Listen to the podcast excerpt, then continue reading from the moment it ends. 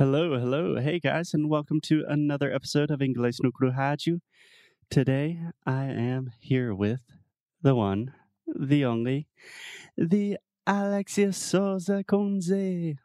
Alexia Souza. Hi, Foster Hodge. How are you? I am doing wonderfully. I cannot complain. How are you? I am doing great. Yeah, that's weird because I was watching uh, an interview of Fabio Porchat. yeah. Uh, Hey, Fabio. yes. So he was asking the journalist, like, hey, how are you? Hey, how are you? This kind of situation. And he was like, are we able to say that we are fine? Are we- Can we say saying that we are okay? We are doing just okay. I don't know how to say these things nowadays, and it kept me thinking, like, Yeah, I kind of feel like an asshole if I say I'm doing good. yeah. Well, I'm doing good. How are you? but according to our situations and everyone is safe, da da da, we are doing great. So Yeah, a great phrase for this specific situation that I'm using a lot recently is all things considered. all things considered, we are doing great, fine. Exactly. And all things considered is also the name of a very good podcast on NPR, National Public Radio. Okie dokie. So, Foster, what are we doing today? Today we are going to analyze, talk about talk about some of our favorite things from an article that recently came onto my radar and I really liked this article, so I shared it with our team and today we are going to talk about it. Okie dokie. Okay, so this is an article by Kevin Kelly. And for those of you who do not know, Alexia, did you know Kevin Kelly before this article? I don't think so. Maybe maybe I knew something because you showed me, but I don't remember him. Yeah, so Kevin Kelly is he is a very interesting man. He has done a lot of things. He is probably most famous for starting Wired magazine. That is a very popular tech magazine. And he's written a lot of books and he's just a really important influential person in the technology space. Okay? Okie dokie. Okay, and the article that we are talking about today is called 68 Bits of Unsolicited Advice. do you understand that title? Yes, I do. Um, Can you explain it to me? so 68 small advice. Yeah, so just one thing in English, we never say advices, so we almost always say piece of advice. Um pedaço de um conselho. But in this case, he is saying bits. And I think that's because bit is kind of more of a tech term, but a bit, a little bit is just another small thing, right? Yeah. And of unsolicited advice. Um tipo, I didn't ask your opinion for that, so Exactly. Unsolicited is no one asked him for advice, but he wrote this on his 68th birthday. So he decided to give 68 bits of unsolicited advice. And I thought a lot of these were really, really cool. And I think you also like them. I so did. today I just wanted to talk about a few. Yes, yes. And I think that the best way of showing what we are talking about is like choosing some of the advice, Mhm.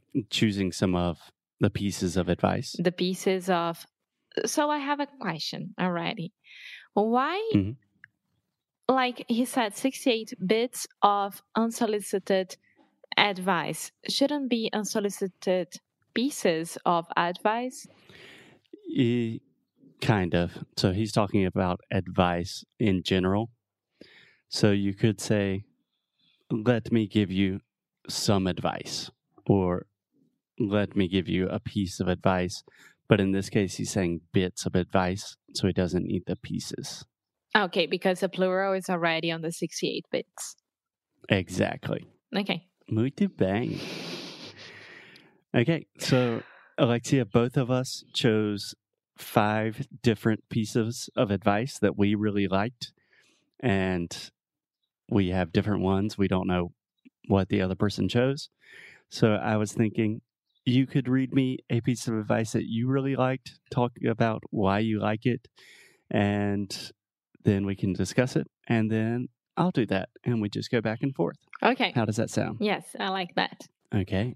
So, Alexia, can you read me your first piece of unsolicited advice? Yeah, so the first one is reading to your children regularly, regularly, regularly, Okay. Reading Do to you your want to try that children. one more time?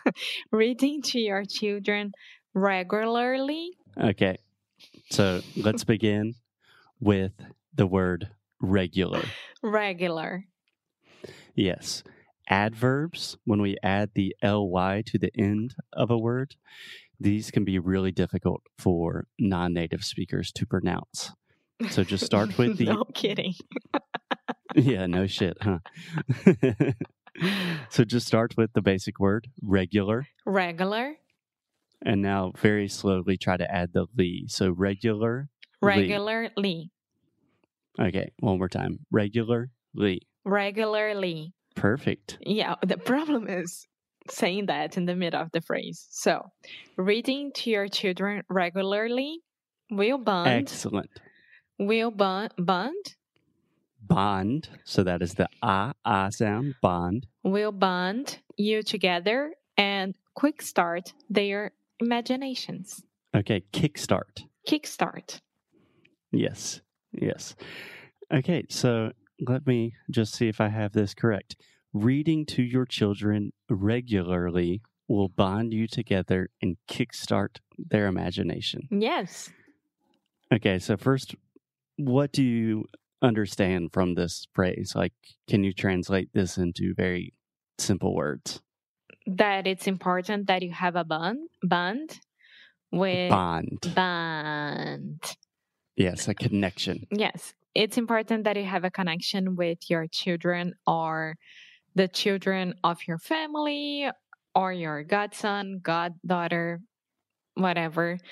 So one of the best way of doing that is making their imagination um, start and reading them books or make uh, making stories at night before bedtime during bedtime and it's really nice Yeah, Just bedtime stories. I think most people have memories or ideas of parents reading them things at night. Yeah so my dad used to do that a lot so he had the princess alexia story that I used to be a princess with a horse, a white horse that could fly, but it wouldn't have the the the wings. And I had um, a rabbit called Boing Boing because every time that he would jump, he would make boing boing sounds. So I still remember that. Every single night I would ask my dad a new story of Princess Alexia, and every single night was a new story.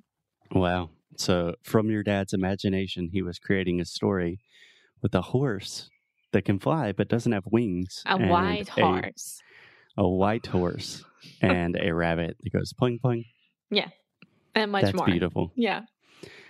And I love this piece of advice because I enjoy this as an adult. And this is something that I've really realized recently the power of reading out loud.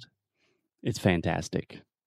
I mean, I listen to a lot of audiobooks and things like that, which is essentially the adult book, the adult version of bedtime stories. And sometimes we read to each other. Yeah, yeah. A little secret from inside the English No Crew team. A lot of times when I'm dealing with pretty bad anxiety and I can't calm down, Alexia reads to me, and it's the sweetest. Yes, that's very true. Yes. So no children, but Alexia still has a big boy she can read to. okay, so which one is your first one? Okay. The first one that I chose is I didn't. I don't know why I chose this one. It's kind of a big one. I think that's why I chose it first. So my first bit of unsolicited advice is the golden rule will never fail you. It is the foundation of all other virtues. Do Okay. you understand that one? Yeah, I do, but I have to be honest because what is a golden rule? Okay.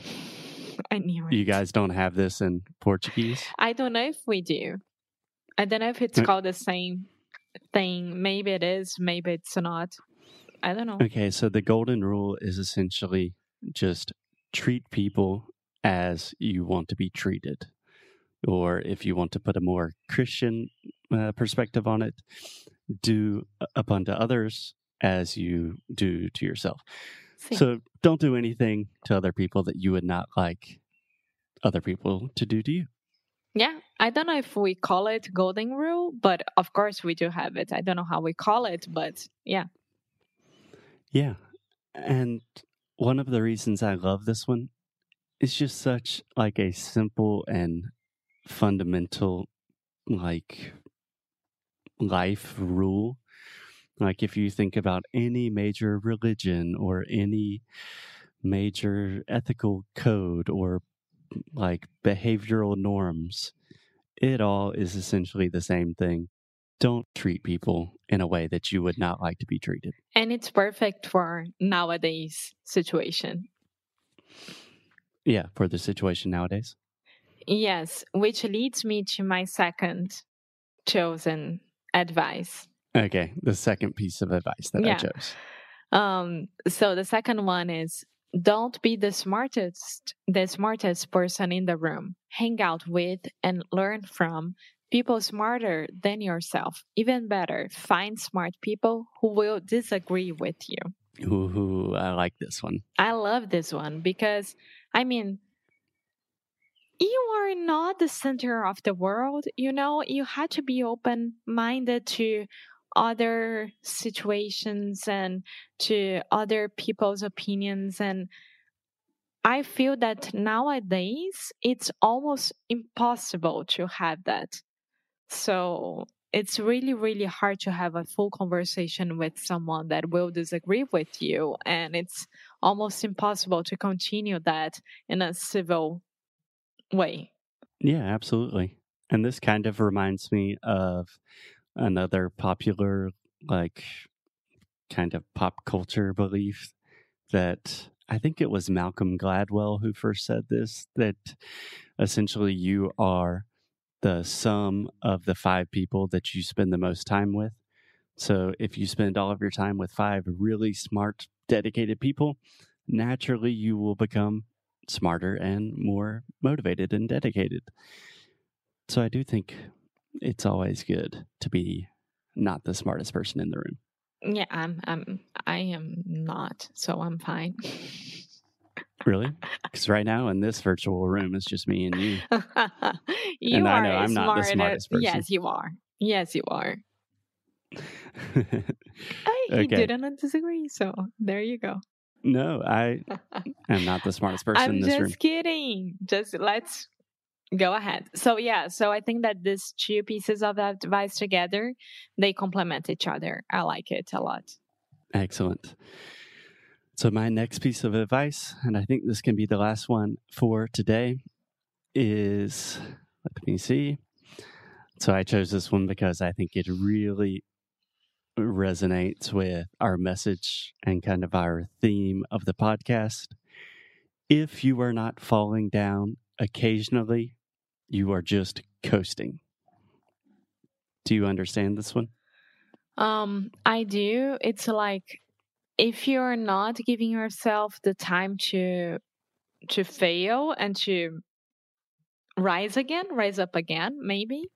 Mhm. Um, you are just like playing safe, and that's not worth it at all. Yeah, kind of. Um, so if you are not falling down occasionally, if you are not failing, making mistakes sometimes, you are just coasting. Do you understand coasting in this context? Aham, é costa. E você tá indo pelas beiradas. Kind of. When you're coasting, that means you are just getting by. You are just doing the minimum effort necessary. You're not really improving, you're just maintaining the course. Yeah, that's how I understood it. Maybe I wasn't able to pass along. yeah, but the reason I love this one, essentially, it's a long way to say Lose, lose well. well. yes, yes, it's perfect. Which Awesome. reminds me that maybe we, we would be in New York City right now. I know. Oh, oh God. That's for another episode. So I think on that note of losing well, that's a perfect place to end for today. And tomorrow we'll be back with more unsolicited advice, which is essentially the only thing we do on this podcast is give unsolicited advice. sometimes, sometimes we have messages asking for them. So, yeah. Okay, Alexia, great talking to you. And I will talk to you tomorrow. Until then, lose well. lose well. Bye.